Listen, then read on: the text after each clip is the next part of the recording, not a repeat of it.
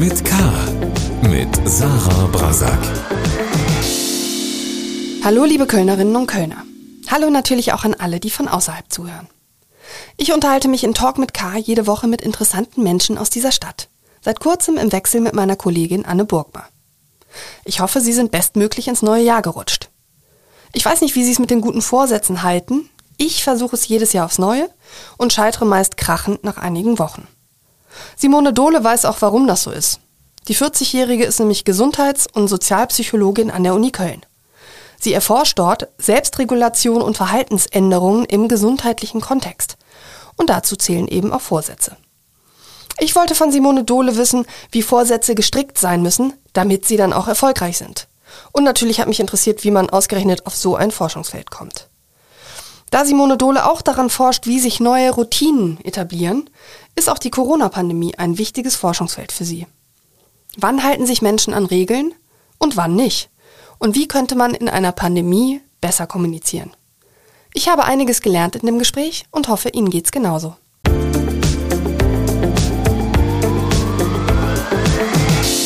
Liebe Frau Dohle, herzlich willkommen zu Talk mit K. Frohes neues Jahr wünsche ich Ihnen. Das wünsche ich Ihnen auch, Frau Brasak. Das neue Jahr beginnt bei mir, wie für viele andere, mit guten Vorsätzen. Die Corona-Kilos müssen weg, die Weihnachtskilos müssen weg, also doppeltes Hüftgold. Äh, Im Januar ist bei mir außerdem Alkoholpause angesagt und das sind jetzt nur so zwei meiner wichtigsten Vorsätze. Welche Vorsätze stehen bei Ihnen auf der Liste? Bei mir ähm, ist ein Klassiker auf der Liste. Äh, ich möchte wieder mehr Sport machen. Also das kommt äh, auch, glaube ich, bei sehr vielen auf die Liste. Also alles, was so mit Gesundheit zu tun hat. Und das ist bei mir nicht anders. Warum ist es eigentlich so, dass viele Menschen jedes Jahr um den Jahreswechsel herum Vorsätze fassen? Mm, das liegt, denke ich, vor allem daran, dass so dass der Jahresanfang äh, für uns eine neue Chance ist. Also ja, die Karten werden neu gemischt. Äh, man kann so das Alte hinter sich lassen und äh, ja, man hat einen neuen Start und ähm, hofft wahrscheinlich auch, dass so dieser Jahreswechsel einem auch äh, ausreichend Motivation und Energie gibt, äh, die Vorsätze dann auch in die Tat umzusetzen. Ja, man merkt dann allerdings auch jedes Jahr aufs Neue, dass es mit den guten Vorsätzen vielleicht einen Monat geklappt hat. Ich spreche jetzt für mich, aber ich glaube auch für viele andere. Ein Monat vielleicht, wenn es gut lief, vielleicht auch mal zwei oder drei, aber das war's dann auch damit. Warum scheitern denn die meisten damit, ihre Vorsätze dann auch langfristig einzuhalten? Also erstmal äh, kann ich Sie auch beruhigen, Sie sind damit nicht allein. das weiß die Forschung auch. Also es gibt äh, tatsächlich auch ähm, ja, Forscherinnen und Forscher, die sich genau mit dieser Frage auseinandersetzen. Und man weiß daher, dass so schon Mitte Januar von den Personen, die sich eben Vorsätze ähm, setzen, schon ein Drittel diese Vorsätze gar nicht mehr äh, weiter durchführt. Und ähm, im Februar ist es dann schon die Hälfte. Und äh, im Juni, Juli ist es dann so, dass die meisten sich schon auch gar nicht mehr erinnern, was sie denn überhaupt für einen Vorsatz äh, sich gemacht haben. Ähm, das heißt, also das ist vielleicht ja auch schon mal ähm, etwas, was vielleicht auch beruhigend sein kann. Man ist nicht alleine. Es ist eben auch ähm, schwer, ähm, solche neuen Gewohnheiten zu etablieren und eben alte Gewohnheiten hinter sich zu lassen. Ähm, schwierig ist es eben deshalb auch, ähm, weil man oft ähm, solche Gewohnheitsänderungen falsch angeht. Also der typische Neujahrsvorsatz ist ja sehr allgemein formuliert, sowas wie, ich will mehr Sport machen, ich möchte mich gesünder ernähren, ich möchte äh, mit dem Rauchen aufhören und so weiter. Und das ist ähm, eben schon ein, ein Tipp, den man vielleicht an der Stelle auch, äh, den man geben kann. Ähm, damit das Ganze erfolgreich ist, müsste man das eigentlich viel spezifischer formulieren. Also äh, ich jetzt mit meinem Vorsatz mehr Sport machen, müsste mir eigentlich viel genauer überlegen, ja, wie will ich das denn eigentlich machen? Also wann will ich mehr Sport machen? Ähm, also welche Uhrzeit passt da überhaupt in meinem Terminplan? Ähm, welche Sportart will ich machen? Vielleicht auch mit wem? Äh, möchte ich das alleine machen? Ähm, und so weiter. Also mh, es bleibt oft zu abstrakt äh, und das führt eben dazu, dass ähm, man dann auch schneller das Ziel vergisst und ähm, auch gar nicht nicht mehr so genau weiß oder gar nicht so einen Ansatzpunkt hat, wie man denn eigentlich vorgehen soll. Ist es auch ein Fehler, sich zu viele Vorsätze vorzunehmen? Also sollte man nur einen machen, wie Sie es jetzt getan haben? Weil das sind ja alles Verhaltensänderungen, ja, ähm, wie Sie das wahrscheinlich nennen würden, oder auch eine Form der Selbstregulation, wie Sie das nennen würden, äh, die ja auch überfordernd sein kann wahrscheinlich, wenn man sagt, ich möchte dies, das und jenes. Ja, also das äh, stimmt auf jeden Fall. Ich glaube, es ist besser, sich vielleicht eine Verhaltensweise ähm, rauszusuchen oder eine Gewohnheit, die man ähm, neu etablieren möchte, ähm, weil sonst das Problem besteht, dass man sich auch schnell überfordert oder dann eben auch vergisst, was man eigentlich jetzt genau da ähm, machen möchte. Und dann lieber ähm, sich genau überlegen, eben, ähm, ja, wie genau soll denn eben mein neues Ziel, mein Vorsatz eigentlich aussehen und was ist auch realistisch. Ähm, also man weiß zum Beispiel auch aus der Forschung, dass wenn es einem gelingt, ähm, diese Vorsätze spezifischer zu formulieren und auch da mit seinen Kräften, sage ich jetzt mal, ähm, besser haushaltet, dass man eben auch äh, ja sagt, äh, äh, ich möchte jetzt nicht vielleicht gleich ähm, dreimal die Woche trainieren und dann gleich eine Stunde raus joggen, sondern erstmal vielleicht auch mit ähm, ja, zehn Minuten, äh, aber dann zu einem festen Tag. Äh, wenn man damit startet, dann ist natürlich auch die Wahrscheinlichkeit höher, dass man äh, das schafft. Und dann ist natürlich auch immer Luft nach oben. Also man kann natürlich solche Ziele dann auch steigern im Laufe der Zeit, wenn man merkt, man kommt irgendwie ganz gut zurecht. Aber man braucht, glaube ich, auch diese Erfolgserlebnisse, äh, um auch dran zu bleiben. Ne? Und deswegen lieber äh, einmal die Woche mit zehn Minuten anfangen, als gleich sich komplett zu überfordern und dann festzustellen, ich schaffe das ja gar nicht. Und dann lässt man es gleich bleiben. Also da habe ich jetzt drei Dinge rausgehört. Das eine ist, nicht zu viele Vorsätze auf einmal. Dann diese Vorsätze auch möglichst konkret mit Leben füllen, also sich einen Plan schmieden oder setzen, Ziele formulieren. Äh, und Punkt drei ist eben auch realistisch sein und nicht direkt sagen, ähm, ich habe bislang gar keinen Sport gemacht, jetzt mache ich viermal die Woche Sport, sondern eben mit, mit kleinen Schritten irgendwie einsteigen. Wie ist das mit dem Punkt, also wenn ich jetzt nochmal zu mir zurückkomme, ich habe mir, wie erwähnt, diesen alkoholfreien Januar auferlegt, muss jetzt aber ehrlicherweise zugeben, dass ich mir vier Ausnahmetage schon genehmigt habe, weil ich wusste, okay, kommendes Wochenende bin ich in einem guten Restaurant eingeladen, da will ich eigentlich schon auch Wein dazu trinken. Ähm, gibt noch ein, zwei andere Termine, wo ich so dachte, hm, das wird jetzt irgendwie ohne Wein schwierig. Ich habe das gestern in der Redaktion erzählt und wurde von einem sehr netten Kollegen dafür schon verspottet. Der sagte, ah, das ist ja ein super Dry January mit vier Ausnahmen. ich habe das aber für eine realistische Adaption eines Vorsatzes gehalten, weil die Alternative wäre für mich gewesen zu sagen, okay, ich lasse es ganz mit dem alkoholfreien Januar und dann hätte ich vielleicht zwei bis dreimal die Woche Alkohol getrunken, wie ich das sonst auch mache, statt eben nur diese eine Ausnahme. Bekomme ich von Ihnen dafür auch Spott? Nein, ganz und gar nicht. Also ich finde das ähm, realistisch oder realistischer, als zu sagen, man verzichtet komplett. Also weil man auch eben sagen kann, alles, was so ein Komplettverbot ist, äh, führt eher dazu, dass ähm, das Verlangen größer wird und das Bedürfnis eigentlich größer wird, weil man ja eben sich so stark einschränkt. Ähm, und jetzt in Ihrem Beispiel hm, finde ich es eigentlich sehr vorausschauend, weil es natürlich, also das gilt, glaube ich, oft so für Dinge im Bereich ähm, Essverhalten oder eben Trinken. Ähm, letztlich ist das ja auch was sehr Soziales und man kann oft ähm, voraussehen, dass es eben auch bestimmte Situationen gibt, äh, wo einem das auch wichtig ist ähm, und wo es einem, also wo wo es vielleicht auch unangenehm ist, dann ähm, zu sagen, ich möchte jetzt vielleicht nicht anstoßen auf irgendwas Tolles. Ähm, und solange man das ähm, vorausschauend macht, also sich bewusst ähm, vielleicht auch solche Ausnahmen mal gönnt und dann aber auch vielleicht eben dann die Menge zum Beispiel beschränkt und sagt, dann trinke ich eben ein Glas, aber dann auch wirklich nicht mehr, hm, finde ich das eigentlich äh, ein ganz sinnvolles Vorgehen. Hm, auch deshalb, weil das Ziel natürlich dann ein anderes ist. Also wenn, wenn ich jetzt sage, ich möchte keinen Alkohol mehr trinken, ist es so eine Vermeidung. Ne? Ich möchte das nicht haben und äh, ja, und es ist eben ein Verbot was eben die Attraktivität eigentlich dann steigert. Ähm, wenn ich aber sage, ich gönne mir ähm, vier besondere Momente, wo ich dann eben Alkohol auch ganz bewusst genieße, hat das was ganz, macht das was anderes mit uns. Ne? Das ist psychologisch einfach anders. Das ist irgendwie eben dann eher ein Genussziel, ein Annäherungsziel. Ähm, und das halten wir dann vielleicht auch länger durch. Also dieses Strikte, das schafft man ein paar Wochen vielleicht maximal. Und dann ähm, ja, es ist auch oft irgendwie in den Alltag oft gar nicht so integrierbar mehr. Und dann ja, lässt man das hinter sich und äh, kommt schnell zum eigentlichen Status quo zurück. Aber wenn man feststellt, okay, es klappt auch mit dem Reduzieren und ähm, ja, man macht vielleicht auch die Erfahrung, dass dieses genussvolle Trinken irgendwie auch eigentlich schöner ist, als so äh, immer mal äh, was zu trinken. Ähm, dann ähm, führt das eben auch dazu, dass man es vielleicht äh, dann verlängert, ne? dass man sagt, okay, ich versuche das jetzt auch im Februar noch weiterzumachen. Ähm, also von daher mh, denke ich, kann das sinnvoll sein. Also immer natürlich unter der Voraussetzung, äh, wovon ich jetzt nicht ähm, hier bei Ihnen ausgehe, äh, dass da jetzt nicht eine starke Abhängigkeit zum Beispiel ähm, vorliegt. Ne? Dann ist das natürlich was anderes.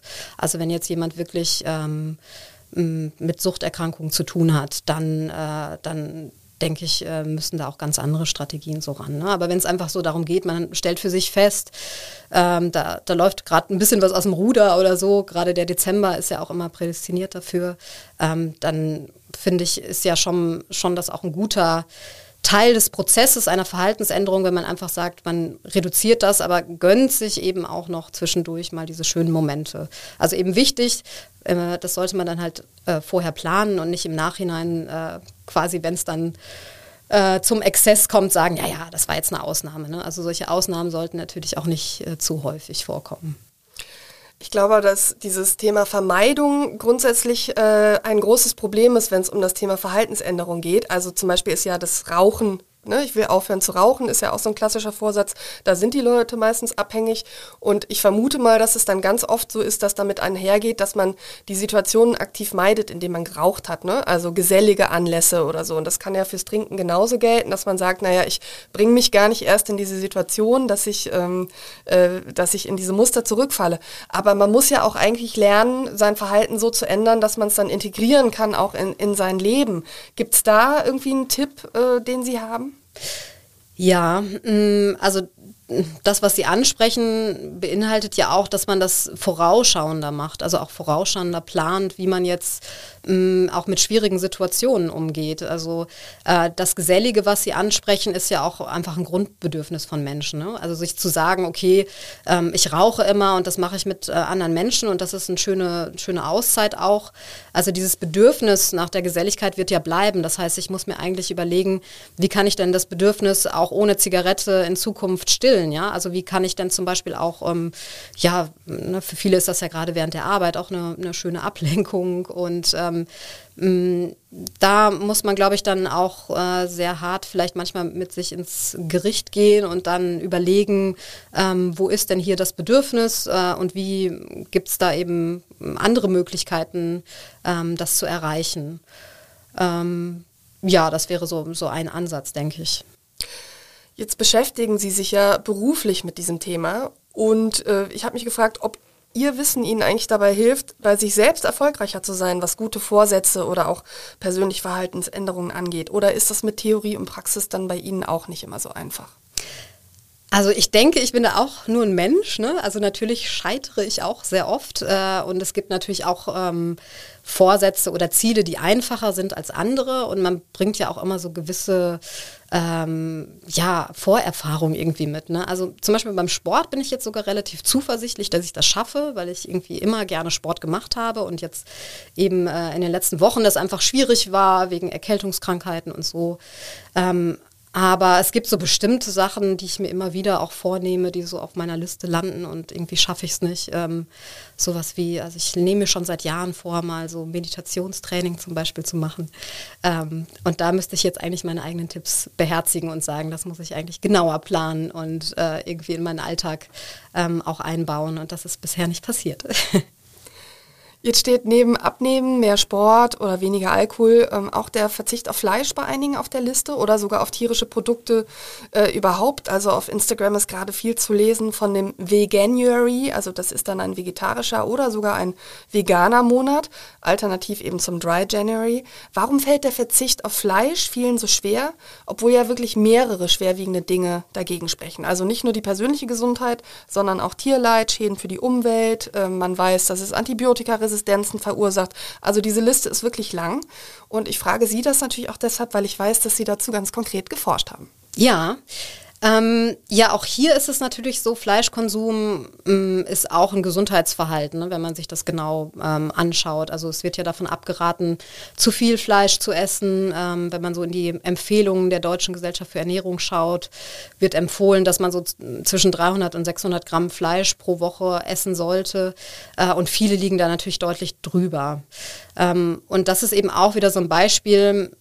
Essverhalten ist eben was, was sehr ja, in einem sozialen Kontext Kontext eingebettet ist. Und selbst wenn ich mir jetzt vornehme, ähm, weniger Fleisch zu essen oder auf Fleisch zu verzichten, äh, ist es natürlich wahrscheinlich, dass ich in meinem Umfeld bestimmte äh, Widerstände erlebe. Ne? Also gerade in Familien ist das ja schwierig, wenn man da irgendwie ähm, Personen hat, die sehr, sehr gerne Fleisch essen und da kommt Zuletzt an Weihnachten sicher nochmal Thema gewesen, ja? bestimmt, bestimmt in vielen Familien auch, ja.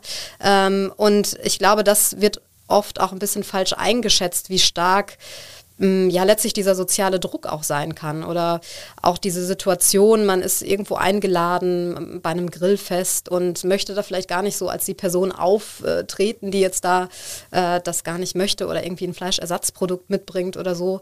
Ähm, also man geht dann immer sehr schnell von sich selber aus ähm, und ähm, vergisst eben dass äh, ja Essverhalten einfach was Soziales ist und ähm, das dann eben oft schwierig sein kann. Und diese ähm, Erwartung von Schwierigkeiten, das ist bei der Planung, glaube ich, immer sehr wichtig, dass man, wenn man sich überlegt, man möchte jetzt mh, mm, was verändern im eigenen Leben, dass man eben mh, mm, nicht nur sich das rosig ausmalt, wie dann, ähm, was dann passiert, wenn diese ähm, Veränderung erfolgreich ist, sondern einfach auch mh, sich überlegt, was sind denn wirklich so Schwierigkeiten, die ähm, die auf dem Weg äh, auf mich lauern könnten und wie kann ich damit umgehen. Ne? Ob das jetzt Fleischkonsum ist oder ähm, eben Sport machen. Ne? Also was mache ich denn, wenn ich mir vornehme, eigentlich joggen zu gehen, es aber an dem Tag regnet, ne? was ist mein Plan B?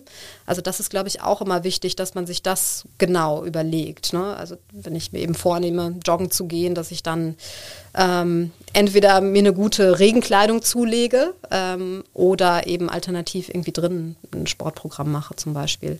Ähm, hier in, der, ähm, in dem Zusammenhang hm, würde ich auch gerne noch ergänzen, was sich als sehr erfolgreich erwiesen hat, ist, äh, sind sogenannte Wenn-Dann-Pläne. Also dass man eben, mm, das hilft eben bei diesem bei dieser spezifischen Formulierung von Zielen, dass man sich eben genau überlegt, ja, was ist denn eigentlich der Zeitpunkt, wo ich das ähm, durchführen möchte und ähm, was kennzeichnet auch diese Situation? Also zum Beispiel beim Sportverhalten ähm, wäre das dann zum Beispiel, ähm, wenn ich dienstags abends ähm, von der Arbeit nach Hause komme, dann ziehe ich sofort meine Jogging-Schuhe an und laufe los. Und das kann ich mir dann aufschreiben, auf einen Zettel, vielleicht irgendwo hinkleben, wo ich das immer regelmäßig auch sehe. Und dann wird so nach und nach diese Situation auch verknüpft mit dem Verhalten, was ich durchführen möchte. Also dann werde ich eben daran erinnert, jetzt ist Dienstag, jetzt möchte ich eigentlich joggen gehen. Und dann fällt es einem schon viel schwerer, äh, dann sozusagen ähm, sich zu drücken, ähm, weil man das eben auch schwarz auf weiß vielleicht irgendwo aufgeschrieben hat. Und je öfter man das macht, desto mehr wird es ja dann auch ein Automatismus dann ist es eben diese Situation, die dazu führt, dass ich eben äh, an meinen Vorsatz erinnert werde und ähm, je, je mehr mir das gelingt, ähm, desto besser schaffe ich das auch und desto schneller gelingt es auch, so eine neue Routine sich aufzubauen. Aber zum Fleischkonsum, ähm, um da nochmal drauf zurückzukommen, also was ähm, wir in unserer Forschung auch finden, ist, ähm, dass äh, viele Menschen sich vorstellen können, Fleisch zu reduzieren. Äh, aber wenn man dann genauer fragt, kannst du dir vorstellen, äh, in den nächsten vier Wochen Fleisch zu, zu reduzieren, dann sieht es schon wieder anders aus. Also auch hier glaube ich, ähm, also viele wissen, dass das viele Vorteile hätte, also auch ähm, für die eigene Gesundheit natürlich, ähm, aber auch was Tierwohl betrifft. Ähm, aber eben so das Konkrete ist da einfach das, was schwierig ist. Und das gilt ja sicherlich auch für viele Dinge, die das Thema Umweltschutz betreffen. Ne? Also ich kann das vielleicht an meinem eigenen Beispiel sagen. Ich habe äh, lange immer den Jutebeutel im Supermarkt vergessen und dann war es eben doch die Plastiktüte, ähm, wo man ja eigentlich denkt, was ist so schwer daran, ja? Dann kam das Verbot in den Supermärkten. Ich habe jetzt immer einen Jutebeutel dabei. Also ich war dankbar dafür eigentlich, dass das äh, der Gesetzgeber gesagt hat, ähm, äh, ist jetzt nicht mehr, weil das hat mir irgendwie dabei geholfen, mein Verhalten umzustellen. Wie ist das, wenn man das so allgemein sagen kann mit dem Spannungsfeld zwischen Verbot, wo ja auch viele erstmal immer sagen, ich will mir nichts verbieten lassen und so einer Verhaltensänderung? Mm, das ist natürlich so ein bisschen ein zweischneidiges Schwert, würde ich sagen, weil Verbote natürlich nie gut ankommen. Mm, man muss aber auch sagen, es kann natürlich helfen, dass sich neue Normen etablieren. Ne? Also ich denke da auch gerade so an, an Rauchen ähm, mit dem Verbot, dass eben zum Beispiel in Gaststätten geraucht werden darf. Ähm, das hat natürlich auch nachweislich einen großen Effekt gehabt. Und ähm, mh, also es ist natürlich schon so, dass man manchmal auch mit äh, jetzt rein psychologischen Interventionen auch an gewisse Grenzen stößt. Und ähm, ich finde gerade in dem Fall jetzt äh, wie das Rauchen, wo es ja auch darum geht, andere zu schützen, ähm, das durchaus auch berechtigt zu sagen, hier muss man wirklich ähm, nicht nur an die Vernunft appellieren, sondern auch klare Regeln aufstellen, ähm, was okay ist und was nicht okay. Äh, ja, also wie kann man andere schützen und ähm, da eben dann auch äh, nicht nur mit Anreizen arbeiten, sondern dann auch mit Einschränkungen, ja. Auch das war ein interessantes Beispiel mit dem Rauchverbot, weil ich viele kenne, die anfangs vehement dagegen waren und aber ein Jahr später gesagt haben, Gott sei Dank, ich kann mir das überhaupt nicht mehr vorstellen, mit den stinkenden Klamotten dann jeden mhm. Abend und so weiter. Also so eine Einstellung zu einem Verbot kann sich ja auch wandeln. Ne? Also es muss nicht immer negativ besetzt sein.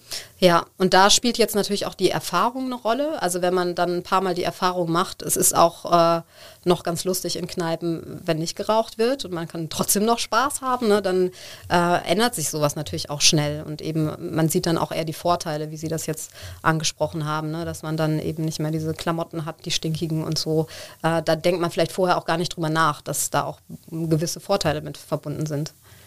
Das sind ja sehr realitätsnahe Forschungen, mit denen Sie sich beschäftigen. Also diesen äh, gerne genommenen Elfenbeinturm, in dem einige Forschende angeblich sitzen sollen, den kann man Ihnen ja auf keinen Fall unterstellen. Wie finden Sie denn Ihren Forschungsgegenstand oder wie findet der Forschungsgegenstand vielleicht auch Sie? Ja, also für mich war tatsächlich immer klar, wenn ich Forschung mache, dann muss es irgendwie einen Anwendungsbezug haben. Also dafür, ne, das Fach Psychologie ist einfach auch ein Fach, was sich da sehr anbietet. Ähm, und ähm, häufig ist es eben so, dass ähm, ich mich in meiner Forschung eben mit sehr, also versuche, solche Verhaltensweisen, gerade eben im Bereich Gesundheit, ähm, zu identifizieren, die eben auch einen großen Effekt haben, haben würden, wenn Menschen sie eben äh, zum Beispiel verändern. Ne? Also ähm, gesunde Ernährung ist so ein Beispiel, äh, Bewegung, Sport ist so ein Beispiel.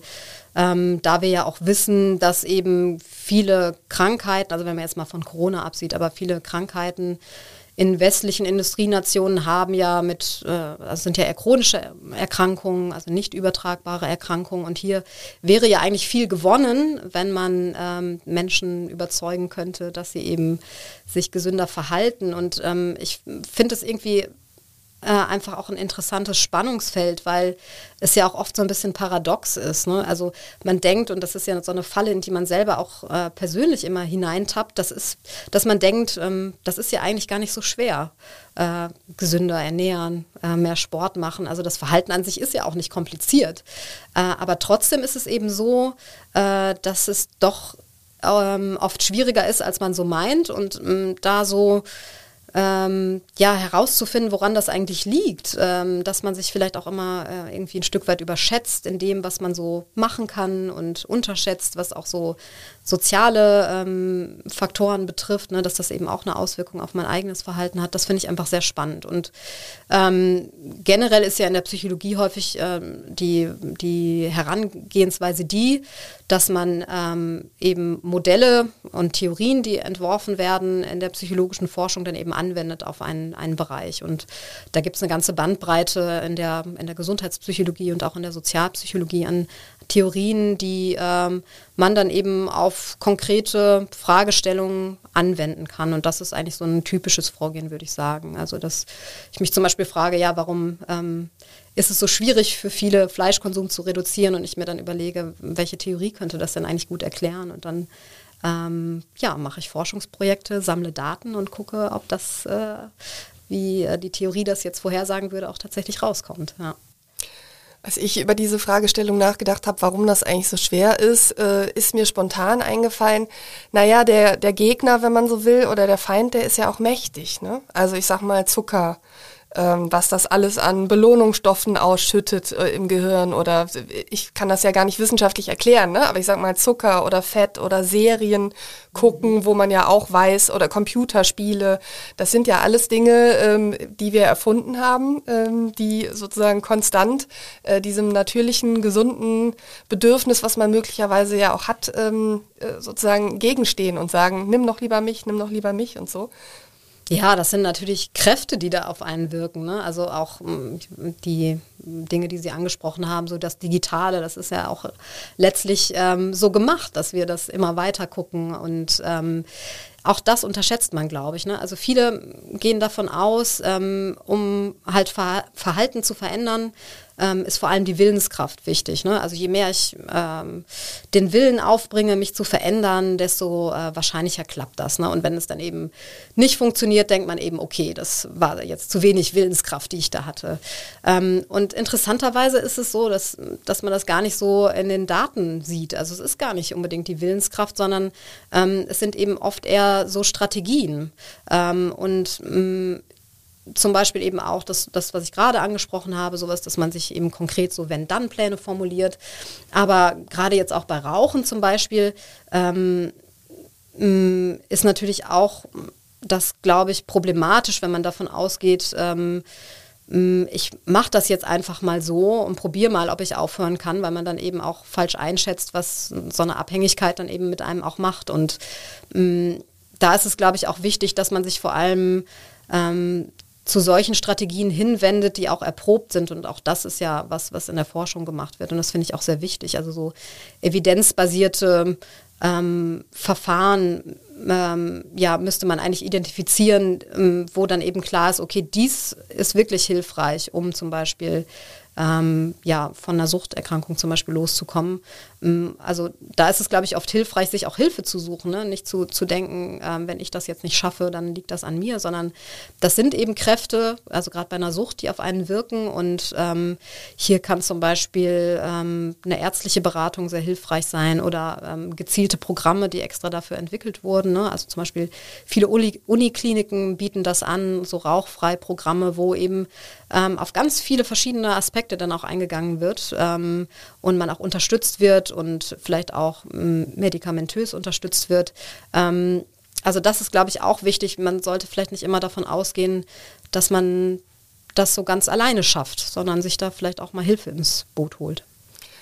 Hilfe ins Boot holen, holen sich ja ähm, zum Beispiel Menschen, die abnehmen wollen. Und ich finde, gerade bei den Diäten ist es ja eigentlich klassisch, wie das über die Jahre oder Jahrzehnte ähm, sich da die Empfehlungen geändert haben. Und natürlich existieren auch parallel ähm, ja viele Empfehlungen äh, zum Thema Diäten.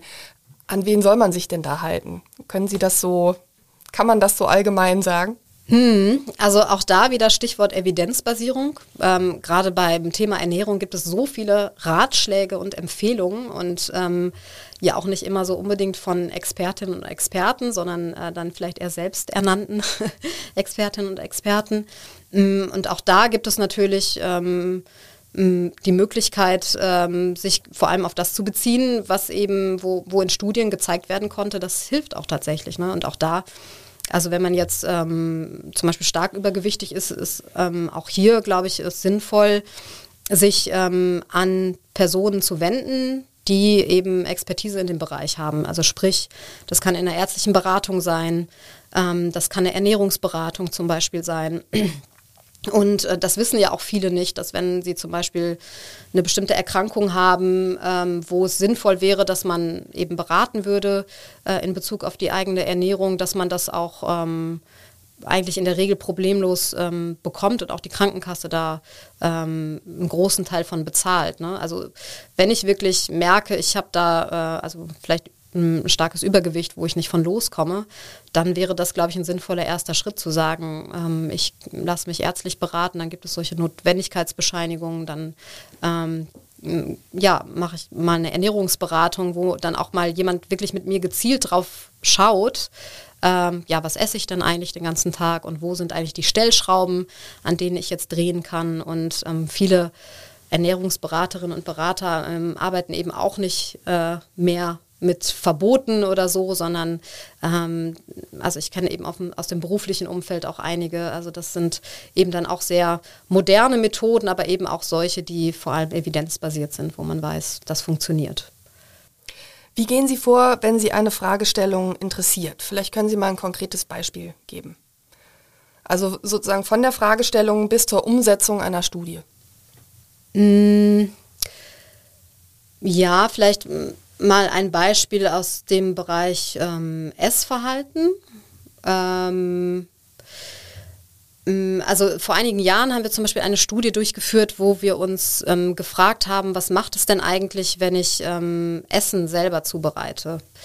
Mm, also das ist ja auch was, was häufig empfohlen wird. Also ne, man soll mehr selber kochen, Essen zubereiten, nicht so viel Fertigprodukte, ähm, weil es eben gesünder ist. Ne? Das ist so die Empfehlung und das ist dann auch so ein äh, gutes Beispiel, wo ich mich gefragt habe, ja, aber ist es denn wirklich so, dass wenn ich mir was selbst zubereite, ähm, ich dann auch vielleicht gesünder koche oder ähm, mir das vielleicht auch besser schmeckt ähm, als jetzt ein Fertigprodukt? Und hier sind ja auch verschiedene ähm, Ansätze denkbar. Ne? Also man kann und das ist eben sehr typisch für die Psychologie. Wir, wir gehen eben empirisch vor, das heißt, wir, wir sammeln Daten und führen Studien durch. Und äh, es gibt jetzt hier eine, verschiedene Möglichkeiten, welche Art von Studie man eben durchführen könnte bei dem Thema. Also man könnte zum Beispiel einfach äh, Leute befragen und fragen, wie häufig sie was selber zubereiten und wie gut ihnen ihr Essen schmeckt oder was sie da auch ähm, dann zubereiten. Ähm, aber wenn man eben solche ähm, Faktoren einfach nur misst, hat man natürlich oft das Problem, ähm, dass man nicht so richtig weiß, ähm, was ist denn hier eigentlich ursächlich, was ist ähm, Henne und Ei oder gibt es vielleicht irgendwelche dritten Faktoren, die jetzt irgendwie auch beeinflussen, warum jetzt Menschen irgendwie selbst kochen und äh, was ihnen schmeckt und was sie auswählen dann, äh, um zu kochen. Und in dem Beispiel war es eben so, ähm, dass ich oder dass wir da, das war zusammen mit einer Masterstudentin an der ETH Zürich, ähm, experimentell vorgegangen sind und ähm, dann ähm, die Studie so geplant haben, dass in der Studie dann die Hälfte der Probandinnen ähm, einen Milchshake zubereitet haben, also so mit, ähm, mit einer Rezeptliste und den ganzen Zutaten. Und bei der anderen Hälfte war es so, dass wir kurz bevor die ähm, Teilnehmerinnen eben an der Studie teilgenommen haben, an dem Experiment teilgenommen haben, diesen Milchshake für sie zubereitet haben. Das heißt, ähm, die haben dann den fertigen Milchshake gesehen und dann haben wir gesagt, äh, dass uns eben interessiert, wie gut ihnen dieser Shake schmeckt und ähm, haben dann auch gemessen, wie viel sie davon trinken und haben dann eben feststellen können, dass Personen, die diesen Milchshake äh, selbst zubereiten, dass die sagen, das schmeckt mir auch besser und auch äh, davon mehr getrunken haben. Ähm, und das war dann auch so ein ähm, Ansatzpunkt, um da auch noch mal ein bisschen mehr Forschung zu machen. Das haben wir uns dann auch noch mal genauer angeguckt. Also wie ist das für sehr gesunde ähm, Lebensmittel und sehr ungesunde Lebensmittel und konnten da zeigen, dass es vor allem bei gesunden Lebensmitteln so ist, was ähm, glaube ich jetzt auch so aus einer mm, Empfehlungsperspektive eigentlich ganz gut ist, weil äh, man dann natürlich schon auch wirklich sagen kann, ja, es ist gut, wenn Menschen mh, mm, mehr aus Basiszutaten ja, Essen zubereiten, mehr kochen, ähm, weil es das dann auch besser schmeckt und das ist ja oft auch ein Problem. So äh, Obst und Gemüse, das schmeckt eben nicht jedem, aber das kann natürlich auch so eine Maßnahme sein, um Menschen zu motivieren, dass sie eben äh, auch eben gesünder sich ernähren zum Beispiel. Ähm, ja, und das ist natürlich auch so ein bisschen mh, ja so ein Beispiel dafür, äh, es gibt dann eben eine Empfehlung und man fragt sich dann, aber hat das denn wirklich Hand und Fuß? Und wie könnte man das denn jetzt eigentlich auch kreativ ähm, überprüfen? Also man hat da ja auch immer bestimmte Rahmenbedingungen, die man einhalten muss. Es, also solche Studien dürfen natürlich auch nicht zu teuer sein oder zu aufwendig. Ähm, und man muss ähm, sicherstellen, dass da überhaupt auch äh, Leute mitmachen. Und äh, ja, äh, das, ist, ähm, das ist auch äh, etwas, was sehr viel Spaß machen kann, wenn man sich da eben überlegen kann, wie mache ich denn jetzt dieses, diese Studie oder dieses Experiment. Sie haben vorhin ja schon erwähnt, also Sie achten schon immer darauf, dass diese Studie auch irgendwie einen Alltagsbezug hat, also dass jemand damit im äh, Anschluss etwas anfangen kann. Ähm, gibt es denn so eine Art Wechselwirkung dann auch zwischen Studienveröffentlichungen, politischen Empfehlungen, pädagogischen Empfehlungen. Also ich sag mal, wenn Sie, wenn Ihre Studie herausfindet, selbstgemachtes schmeckt besser, dann wird es doch sicherlich Institutionen geben, die sagen, hurra, auf diese Studie haben wir gewartet. Ähm, wir leiten daraus Unterrichtsprogramme für Kinder in Schulen ab, die lernen, wie man Essen selber macht und so weiter. Also bekommen Sie so etwas überhaupt dann mit, ähm, was mit dem Ergebnis Ihrer Studie so auch passieren kann oder ist das völlig unabhängig? Sie machen die Studie und was andere damit machen, ist, ähm, ist denen überlassen. Mm, dadurch, dass meine Forschung sehr alltagsnah ist, kriege ich das natürlich schon mit. Also wenn jetzt ähm, diese Studie also, oder als diese Studie publiziert wurde, war es schon auch so, dass sich da ähm, auch verschiedene Institutionen bei mir gemeldet haben. Ähm, was ich aber immer ganz wichtig finde für mich als Wissenschaftlerin, ist es natürlich so, äh, für mich muss das alles ergebnisoffen sein. Ne? Also wenn jetzt das Gegenteil dabei rausgekommen wäre, ähm, dann hätte ich das genauso publiziert. Und ähm, das ist eben auch wichtig, finde ich, in der Forschung, ähm, da neu neutral ranzugehen und nicht im, im Hinterkopf zu haben, oder oh, das sind jetzt irgendwie, da gibt es jetzt vielleicht Politiker, die da irgendwie Nutzen von haben, sondern ähm, man versucht eben festzustellen, was ist ne? und wie, wie ähm, ja, äh, wie die psychologischen Prozesse ablaufen und das möglichst ähm, objektiv dann auch ähm, versucht man das zu beschreiben natürlich. Gibt es denn auch Institutionen, die dann an Sie herantreten und sagen, Frau Dohle, können Sie nicht mal diese Fragestellung untersuchen? Mm, ja, häufiger kommt eher vor, dass man dann eingeladen wird, eben einen Forschungsvortrag zu machen, dass man dann über die Forschung berichtet, weil es dann vielleicht irgendwie ähm, passt in einem gewissen Kontext. Ähm, also so das Thema Drittmittelgeber, das sind eigentlich jetzt so in unserer Forschung, würde ich sagen, eher so offiziellere Stellen. Also ähm, ich würde das auch nicht machen, wenn jetzt jemand sagt, ähm, finden Sie mal für uns heraus, Punkt, Punkt, Punkt, weil das ist natürlich schon äh, ein Fehler im, im System dann so gesehen, ne? weil ähm, äh, letztlich durch empirische Forschung natürlich, äh, wie gesagt, das immer ergebnisoffen ist. Ähm, natürlich hat man bestimmte Theorien und Annahmen und Hypothesen aber man erlebt es eben im Alltag, im Forschungsalltag auch sehr oft, dass vielleicht das Gegenteil rauskommt. Und auch das ist wichtig dann zu publizieren. Das ist ja ähnlich äh, in der medizinischen Forschung. Also wenn Sie überprüfen wollen, äh, ob ein Medikament wirksam ist ähm, und ähm, Sie finden aber, da gibt es bestimmte Nebenwirkungen, dann muss das natürlich veröffentlicht werden. Und ähm, in der Psychologie, gerade wenn es eben um solche Maßnahmen oder Interventionen geht, die eben auch äh, vielleicht dann breiter angewendet werden sollen oder die eben sehr wichtig sind, äh, ist das Vorgehen eben ähnlich, dass man da äh, durch experimentelle Forschung dann zum Beispiel überprüft, äh, ist jetzt diese Maßnahme, diese psychologische Maßnahme tatsächlich wirksam oder wirksamer als eine andere Maßnahme. Und wenn das nicht so ist, sollte man das auch publizieren. Jetzt gilt landläufig so die Vorstellung, Ältere tun sich schwerer mit Veränderungen als Jüngere. Als Frau würde ich jetzt vielleicht auch noch hinzufügen, Frauen tun sich weniger schwer mit Veränderungen als Männer. Man liest ja zum Beispiel auch immer, Frauen trennen sich häufiger von ihrem Partner, auch im Alter und so weiter. Ist das sowas, was Sie bestätigen können aus Ihren Studien?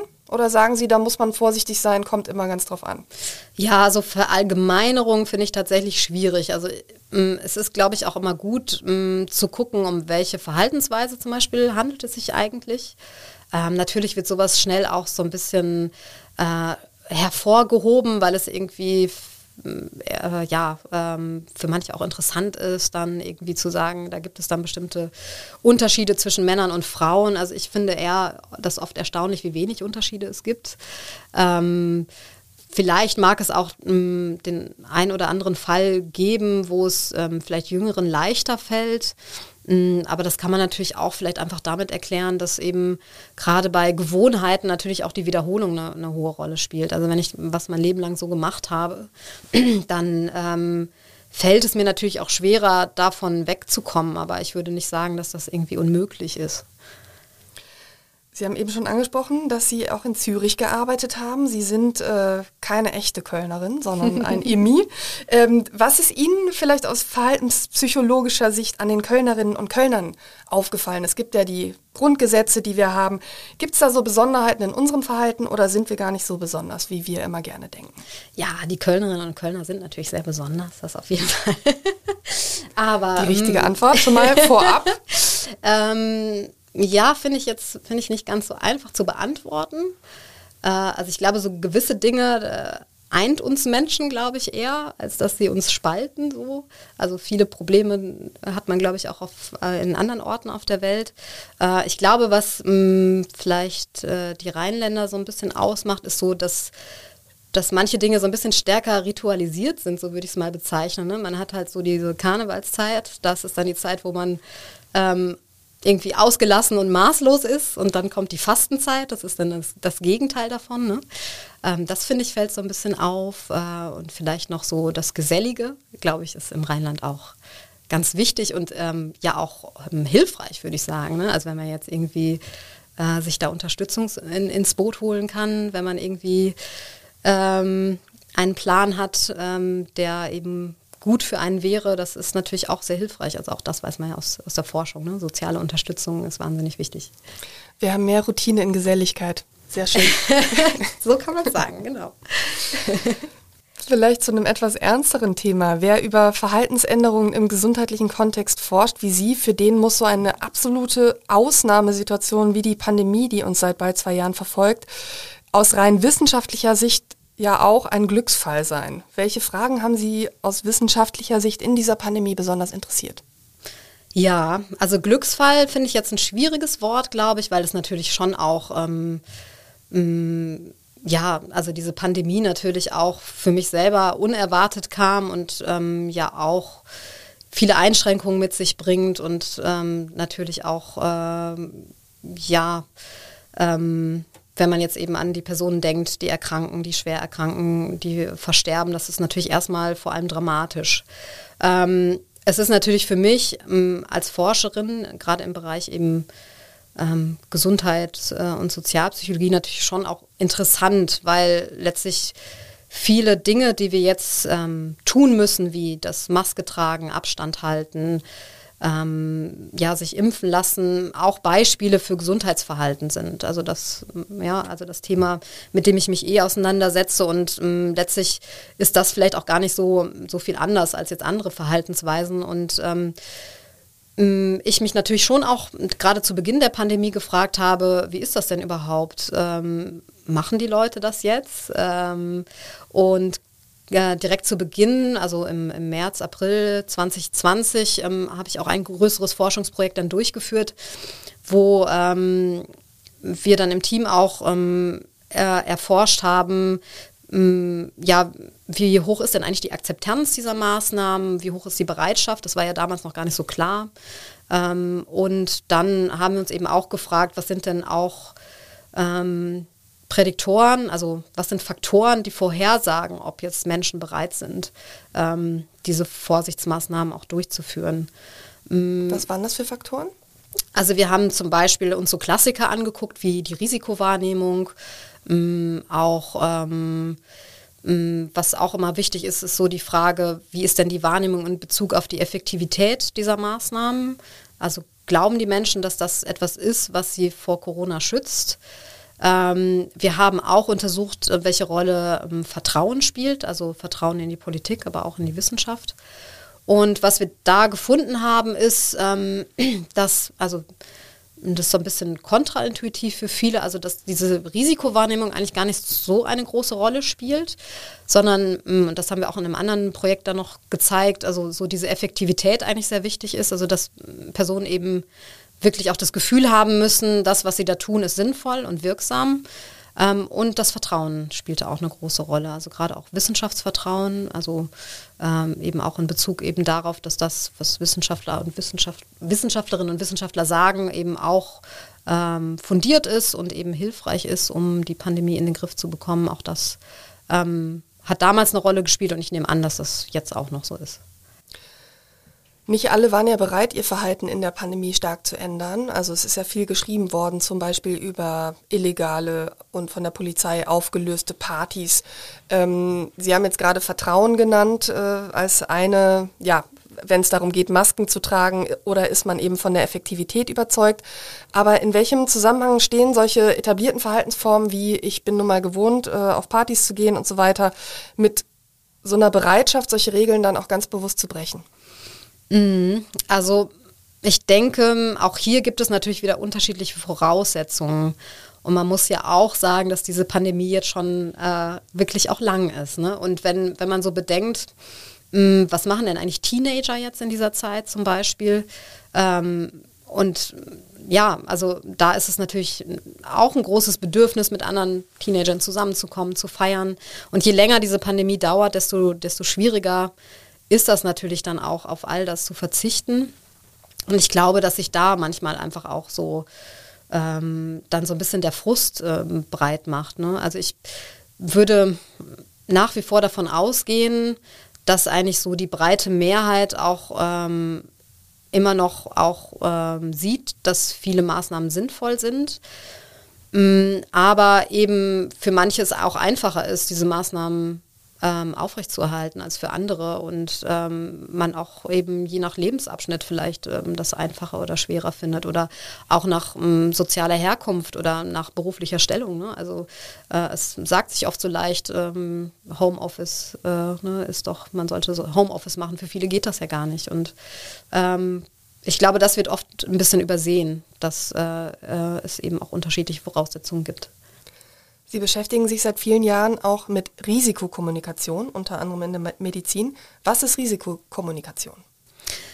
Bei der Risikokommunikation geht es ähm, vereinfacht gesagt um die Vermittlung von statistischen Informationen, so dass sich Menschen, äh, also so dass Menschen informierte Entscheidungen treffen können. Ähm, also gerade im medizinischen Bereich haben wir es ja sehr oft mit ähm, statistischen Zahlen oder Zahlen allgemein zu tun. Also auch hier bestes Beispiel jetzt wieder ähm, die äh, Corona-Pandemie. Ähm, und ähm, wir alle wissen, je nachdem, wie man auch Zahlen darstellt, ähm, sind dann unterschiedliche Schlüsse auch möglich. Und es ist natürlich wichtig, Zahlen so objektiv wie möglich darzustellen, dass es eben ähm, dann auch ähm, möglich ist, ähm, die richtigen Schlüsse daraus zu ziehen. Und ähm, da gibt es natürlich auch immer äh, oder viel Luft nach oben. Ähm, also in der Risikokommunikation kann man einiges verbessern, denke ich. Äh, und das ist auch gerade in der ärztlichen Beratung natürlich auch ein großes ähm, Thema. Also wie bereitet man Zahlen auf, äh, sodass sie für alle verständlich sind. In der Corona-Pandemie ist natürlich die Risikokommunikation auch ein zentrales Thema. Zum Beispiel könnte man ja sagen, behaupte ich jetzt, widersprechen Sie mir sonst, je erfolgreicher so eine Risikokommunikation ist, desto mehr Menschen lassen sich zum Beispiel impfen. Das heißt, wenn, die, wenn es der Bundesregierung gelingt, überzeugend darzulegen, warum man sich impfen lassen muss, dann wird sie erfolgreich sein. Jetzt sind in Deutschland noch deutlich zu viele Menschen ungeimpft. Was ist aus Ihrer Sicht falsch gelaufen bei dieser Risikokommunikation in Deutschland? Ja, das finde ich jetzt eine sehr schwierige Frage tatsächlich. Ähm, also auch da kann man ja auch erstmal sagen, also es haben sich ja trotzdem auch viele impfen lassen. Also es sind natürlich zu wenig, da haben Sie völlig recht. Also gerade auch ähm, im Hinblick darauf, jetzt weitere Wellen zu verhindern. Ähm, aber ich habe auch da den Eindruck, dass viele da eben sich ähm, sehr gut informieren und auch ähm, die aktuellen Informationen ähm, also sich bemühen, äh, da auch sich zu informieren, was wir, was ja auch was wir irgendwie auch wollen als Gesellschaft, ne? dass jeder sich informiert. Ähm, und ähm, das gilt natürlich auch hm, für für, sage ich jetzt mal, eher so kritische ähm, Gedanken dabei. Ne? Also auch da ähm, würde ich jetzt sagen, es ist ja per se auch nicht schlecht, wenn Menschen erstmal nachfragen, ne? also was ist der Nutzen, was ist das Risiko. Ähm, das sollten wir als Gesellschaft per se erstmal begrüßen. Grundsätzlich glaube ich, ähm, ist vielleicht hier auch so ein bisschen ein Problem gewesen, und das knüpft so ein bisschen an das an, was ich vorhin auch gesagt habe. Ähm, man muss sich vielleicht auch eher überlegen, wie kann man denn die Bedingungen verbessern, um auch hier zum Beispiel die Impfquote zu erhöhen. Also wie kann man zum Beispiel hm, die ärztliche Beratung besser nutzen? Also um das mal so als Beispiel aufzugreifen, also ich glaube, ähm, Ärztinnen und Ärzte in dieser Pandemie haben einen unglaublichen Job gemacht. Ne? Also wenn ich jetzt so daran denke, äh, ich bin, glaube ich, jetzt bei der Boosterimpfung an einem Samstag geimpft worden, also wie viel Zeitaufwand und wie viel Logistik da reingeflossen ist. Gleichzeitig denke ich aber, dass hier auch ein großes Potenzial schlummert. So. Also dass man, dass also Menschen, glaube ich, wenn, wenn sie jetzt in der ärztlichen Beratung sind, zum Beispiel mit dem Hausarzt, mit der Hausärztin, ähm, sind da, glaube ich, auch eher bereit, vielleicht auch so kritische Gedanken zu äußern und können aber auch da, glaube ich, ähm, eher von den Fakten erreicht werden. Und das ist vielleicht auch sowas, was man aus dieser Pandemie mitnehmen sollte und lernen sollte. Also dass ähm, es vielleicht nicht immer so hilfreich ist, jetzt so m, massenmedial zu kommunizieren, sondern gezielter zu kommunizieren. Ähm, in Kontexten, wo Menschen auch bereit sind, ähm, eben sehr genau über Nutzen und Risiken nachzudenken. Und auch, was ich sehr gut fand zum Beispiel, war, waren jetzt diese Stadtteilimpfungen in Köln, wo man eben gezielt ähm, in die Stadtteile gegangen ist, wo eben hohe Inzidenzen waren, ähm, um es eben auch diesen Zugang einfach zu erleichtern. Ich glaube, das, ähm, um eben hier mal so ein positives Beispiel zu nennen, ähm, finde ich sehr gelungen. Also, dass man da eben ähm, versucht, diese Zugänge zu erleichtern. Lassen sich Fake News dann letztlich auch als Risikokommunikation definieren? Also eben nur als solche, die eben falsch sind? Denn wenn ich zum Beispiel höre, dass äh, Männer sich nicht haben impfen lassen aus Angst, äh, keine Kinder zeugen zu können, bei Frauen hörte man das ja auch viel, dann kann ich keine Kinder mehr bekommen. Sowas war ja unglaublich oft zu hören, wo man ja nur sagen kann, ja, das war auch eine Form von Risikokommunikation, die die erreicht hat, aber leider die absolut falsche. Ja, auch das ist Risikokommunikation. Es ist halt mh, mm, ja, eine Falschinformation und ähm, mm, ja, ich denke, da ist sehr viel Potenzial, aber auch da möchte ich, glaube ich, anmerken, es ist ja für viele auch sehr schwierig, ähm, ja, herauszufinden, welche Information ist denn jetzt eigentlich richtig und welche ist falsch. Also für mich als Wissenschaftlerin, ich arbeite tagtäglich mit Studien und Daten und ich weiß, wo ich die Originalstudien finde. Wenn ich irgendwo höre, das und das äh, passiert oder das und das verursacht, äh, wird durch die Impfung verursacht, ne? dann kann ich nachgucken, ist das wirklich eine wissenschaftliche Publikation oder hat das jetzt irgendjemand einfach mal so gesagt oder ist das irgendwie ein TikTok-Video, wo das jemand sagt. Mm, aber ähm, es ist eben oft sehr schwierig, an diese Informationen heranzukommen. Und ich glaube, das muss man sich einfach auch eingestehen. Am Ende sind es halt auch oft Empfehlungen, die man hat von anderen, gerade aus dem nahen Umfeld. Ähm, wenn, also es hat eine viel höhere Wirkung, wenn mir jemand aus dem nahen Umfeld sagt, hier, ähm, wenn du dich impfen lässt, passiert das und das, als wenn ich das jetzt irgendwo objektiv aufbereitet irgendwo lese. Also deshalb glaube ich, ähm, auch deshalb mein Punkt mit der ärztlichen Beratung, ich glaube, hier könnte man halt auch noch mal viel gezielter vorgehen, gerade um auch so Falschinformationen dann aus dem Weg zu räumen, weil natürlich Ärztinnen und Ärzte auch das Fachwissen haben, das einzuordnen, was jetzt stimmt und was nicht stimmt. Und ich glaube, hier können auch viele unbegründete Ängste genommen werden. Ähm, gerade weil natürlich auch ein Arzt oder eine Ärztin dann eben auch von den eigenen Erfahrungen berichten kann, wie zum Beispiel Impfungen ähm, in der Praxis ähm, waren, wie viele Nebenwirkungen da äh, passiert sind oder ähm, ja, also ich glaube, wichtig ist auch immer, dass man so ein Umfeld hat, wo man auch solche Befürchtungen ansprechen kann, weil ähm, es ist ja auch nachvollziehbar, dass man sich natürlich darüber Gedanken macht. Und Impfung ist natürlich auch insofern ein besonderes Gesundheitsverhalten, weil ähm, im Gegensatz jetzt so zum Beispiel zu Rauchverhalten oder Alkohol trinken, man ja in dem Moment gesund ist. Also man, es ist ja eine Vorsorgehandlung und das ist natürlich psychologisch auch irgendwie schwieriger für uns. Ähm, jetzt eine Intervention oder eben sich ja zu impfen, obwohl man sich ja jetzt gerade gut fühlt und gesund fühlt. Ähm, das ist irgendwie nachvollziehbar. Ne? Das heißt, man muss immer im Blick haben, was einem passieren könnte, aber man befindet sich noch im Status des absolut Gesunden, weshalb dann eine mögliche Nebenwirkung schwerer bewertet wird. Ganz genau, Sie? Mhm. ja. Also gerade wenn man das jetzt mit, mit Medikamenten vergleicht, ne? also wenn ich jetzt irgendwie stark krank bin, äh, und ein Medikament nehmen muss. Äh, natürlich gibt es da auch die Packungsbeilage und ich weiß, da sind irgendwie Nebenwirkungen möglich. Äh, aber da geht es mir ja schlechter und da möchte ich, dass es mir besser geht.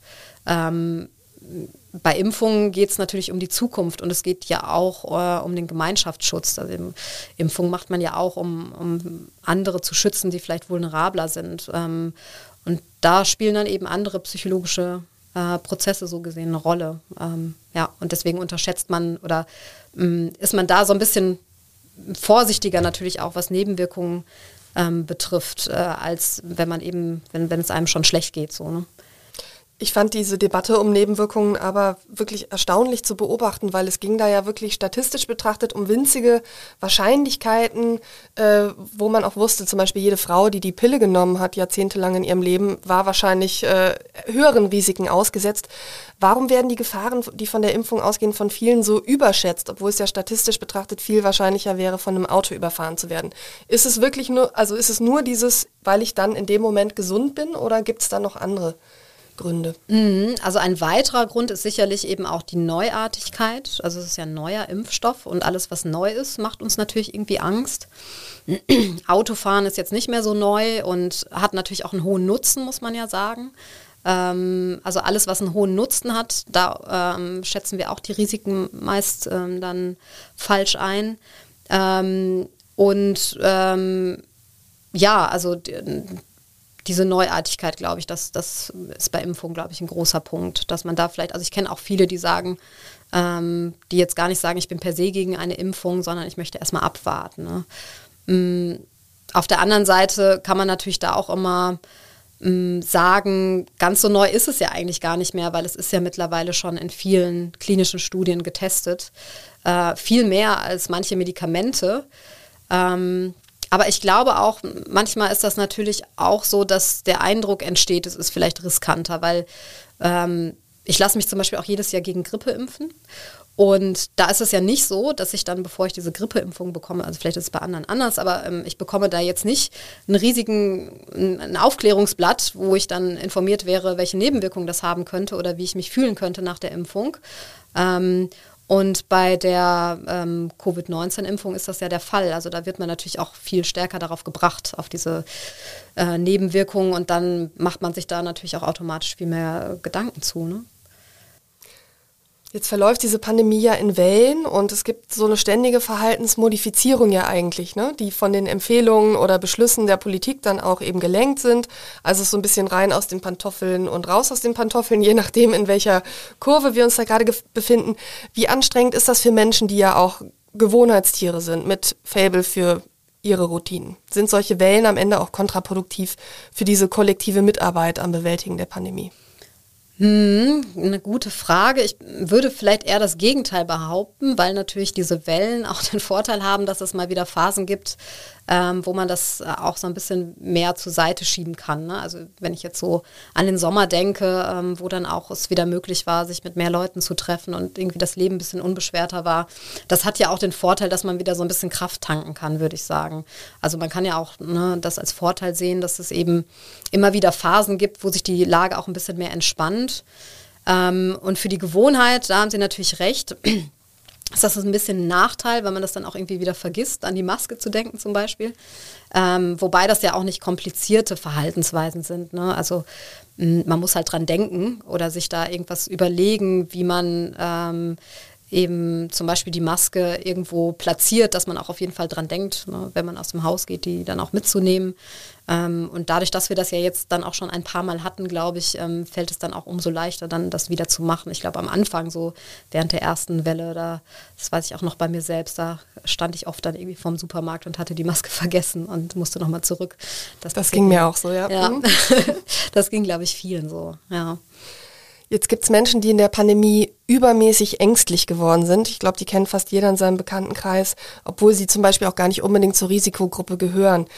Ich frage Sie jetzt einfach als Verhaltenspsychologin, weil Sie vielleicht äh, dazu auch äh, eine Antwort äh, haben. Können Sie das wissenschaftlich erklären, warum manche Menschen so sehr dazu neigen, dann äh, schwerer zu nehmen? Mir tut das immer sehr leid, weil ich denke, es ist schon schwer genug und ähm, ja. Ja, ein Grund, denke ich, hier ist bestimmt auch diese erhöhte Aufmerksamkeit, also auf diese Gesundheitsthemen allgemein oder die Möglichkeit, schwer zu erkranken. Ähm, also es ist ja auch richtig zum Beispiel, dass da so sehr detailliert teilweise darüber berichtet wird, ähm, dass man eben auch weiß, dass es eine schwerwiegende Erkrankung ist. Aber ich denke, gerade Menschen, die vielleicht so von Natur aus zu einer höheren Ängstlichkeit tendieren, mm, die fokussieren sich natürlich auch stärker darauf und generalisieren das dann irgendwann auch, dass sie vielleicht überall Gefahren sehen. Ähm, ich glaube, das ist auch so ein bisschen ein Nebeneffekt, über den wenig gesprochen wird ähm, in Bezug auf Kommunikation, dass natürlich, ähm, wenn man Menschen sehr viel Angst einjagt, sage ich jetzt mal, also ne, man muss natürlich über Risiken aufklären, gar keine Frage, aber ähm, so eine erhöhte Ängstlichkeit kann eben dazu führen, dass sich Menschen dann eben zum Beispiel sehr isolieren oder eben versuchen, und das kann man auch in anderen Bereichen feststellen, ähm, so ein Nullrisiko anzustreben. Und das ist natürlich eine Illusion. Also es gibt kein Nullrisiko. Und gerade wenn es so darum geht, ein schon sehr kleines Risiko noch weiter zu minimieren, mm, ist, glaube ich, immer eine wichtige Frage, die man sich stellen sollte als Individuum, aber auch mm, politisch zum Beispiel. Ähm, welche Risiken entstehen denn dadurch? Ähm, also Corona ist jetzt ein gutes Beispiel, wenn wir jetzt da an die rigorosen Maßnahmen denken, ähm, wenn ich eben ähm, Kontakte beschränke, gerade eben auch bei Kindern und Jugendlichen, äh, entstehen natürlich auch andere Risiken. Also man nennt das dann Kollateralschäden. Ähm, ähm, aber das ist natürlich auch ein wichtiger Punkt, auch, auch jetzt eben für Personen, die vielleicht jetzt gerade sehr ängstlich sind, obwohl sie geimpft sind. Also man kann nicht jedem Risiko im Leben aus dem Weg gehen und ich glaube, das ist auch nicht wünschenswert und das ist dann auch nicht mehr ähm, unbedingt ein würdevolles Leben oder ein ausgefülltes Leben. Und ähm, es ist wichtig, sich vor Augen zu führen, dass es nie eine absolute Sicherheit geben wird. Also dass man auch ähm, ja manchmal ein Risiko eingehen muss. Äh, und oft wird dann eben vielleicht auch falsch eingeschätzt, wie hoch Risiken tatsächlich sind. Ne? Also oder was, oder man bedenkt eben nicht dabei, dass es eben auch ein Risiko mit sich bringt, wenn man sich sozial isoliert. Also wir sind soziale Wesen als Mensch. Ne? Wir können nicht ewig ähm, soziale Kontakte auf, auf Null reduzieren. Dafür sind wir nicht gemacht. Fakt ist, dass wir unser Verhalten geändert haben. Wir igeln uns mehr ein. Ja, es findet mehr zu Hause statt, bei Freunden. Äh, man ist nicht mehr gewohnt, zu Konzerten zu gehen, zu Lesungen, zu Veranstaltungen. Die Kulturveranstalter haben zum Beispiel im Sommer darüber geklagt, dass viele Menschen nicht kamen, auch als eine Zeit war, in der sie weitgehend risikofrei hätten kommen können. Zum Beispiel die Lit Cologne, ein Garant für ausverkaufte Hallen, fand teilweise vor leeren Seelen statt. Das war noch vor der vierten Welle. Ähm, Liegt es daran, dass unser Verhaltensrepertoire einfach solche Aktivitäten nicht mehr vorsieht und wir dann auch es nicht mehr machen, wenn wir es wieder könnten? Mm, ja, es ist vielleicht auch eine gewisse Umgewöhnung dann notwendig, mm, aber manchmal hat das vielleicht auch ganz ähm, simplere Gründe. Ne? Also wenn man jetzt weniger zu Veranstaltungen geht, ähm, ist das vielleicht auch irgendwie, dass man gar nicht dran gedacht hat oder irgendwie vorsichtig war, weil man nicht wusste, wie sich dann jetzt die Lage entwickelt und dann lieber mal nichts gebucht hat. Vielleicht ist es auch schwieriger, Mitstreiter zu finden, weil dann irgendwie das ja auch häufig so ist, dass dann je nachdem manches eben ähm, da eben eher besorgter sind als andere. Das heißt, ähm, dann fehlen da vielleicht auch äh, ja, ähm, Personen, mit denen man dann bestimmte Sachen äh, machen könnte, irgendwie aufs Konzert gehen zum Beispiel. Oder es liegt auch manchmal, glaube ich, daran, das ähm, ist jetzt eher so mein persönliches Beispiel, dass man weiß, naja, wenn das dann wieder abgesagt wird, dann muss ich mich irgendwie darum kümmern, die Karten irgendwie, äh, das Geld zurückzubekommen. Und das ist irgendwie dann so eine zusätzliche Hürde, die man im Kopf hat und dann macht man es eher nicht. Aber ich glaube nicht, dass das was ist, was ähm, jetzt für immer so sein wird, sondern wenn es ähm, dazu kommen sollte, dass eben jetzt auch äh, die Wellen weniger extrem werden und diese Pandemie dann irgendwann auch beendet ist, dass wir da sehr schnell wieder hinkommen und das auch zu schätzen, dann wieder wissen, äh, also mit, mit anderen Personen zusammen sein zu können, auf Konzerte zu gehen, auf die Lit Cologne zu gehen äh, und zusammen eine schöne Zeit zu haben. Also da bin ich mir sicher. Das ist eine schöne Nachricht zum Schluss dieses Podcasts. Wir werden keine Stubenhocker werden, dauerhaft. Ähm, ich werde mir das auch zu Herzen nehmen. Bin gespannt, äh, wie es uns im Herbst ergehen wird. Jetzt hat 2022 gerade erst angefangen und Corona wird uns leider auch noch eine Weile beschäftigen. Mit welchen Fragestellungen werden Sie sich jetzt in diesem Jahr aktuell beschäftigen? Geht es auch nochmal um pandemische Fragestellungen?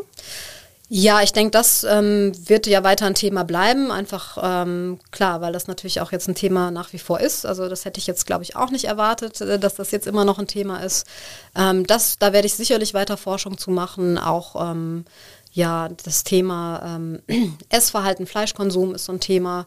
Risikokommunikation ähm, werde ich weiter verfolgen, Gesundheitskommunikation.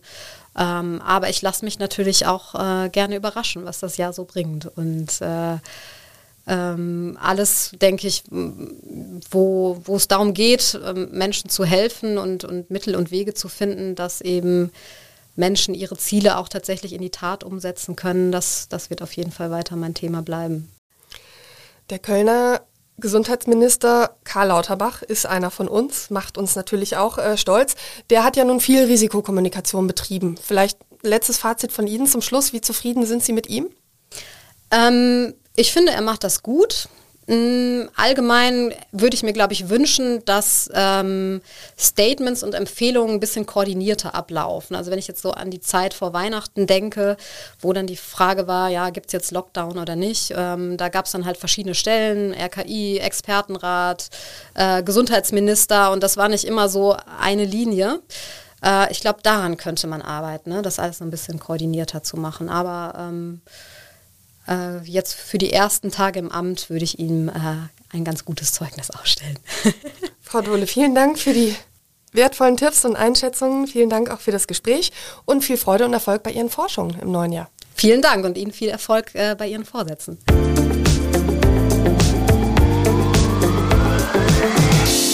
Ich möchte an dieser Stelle neben weiteren Folgen von Talk mit K auch unseren täglichen Podcast Stadt mit K News für Köln empfehlen.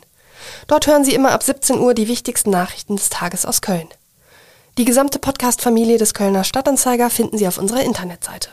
Konkret unter ksda.de slash podcast. Oder aber indem Sie das Stichwort Kölner Stadtanzeiger bei einer Podcast-Plattform Ihres Vertrauens eingeben. Mich erreichen Sie per E-Mail. Ich freue mich über Ihr Feedback oder aber über Talkgast-Vorschläge. Bis zum nächsten Podcast wünsche ich Ihnen alles Gute, sage Danke, Tschüss und auf Wiederhören.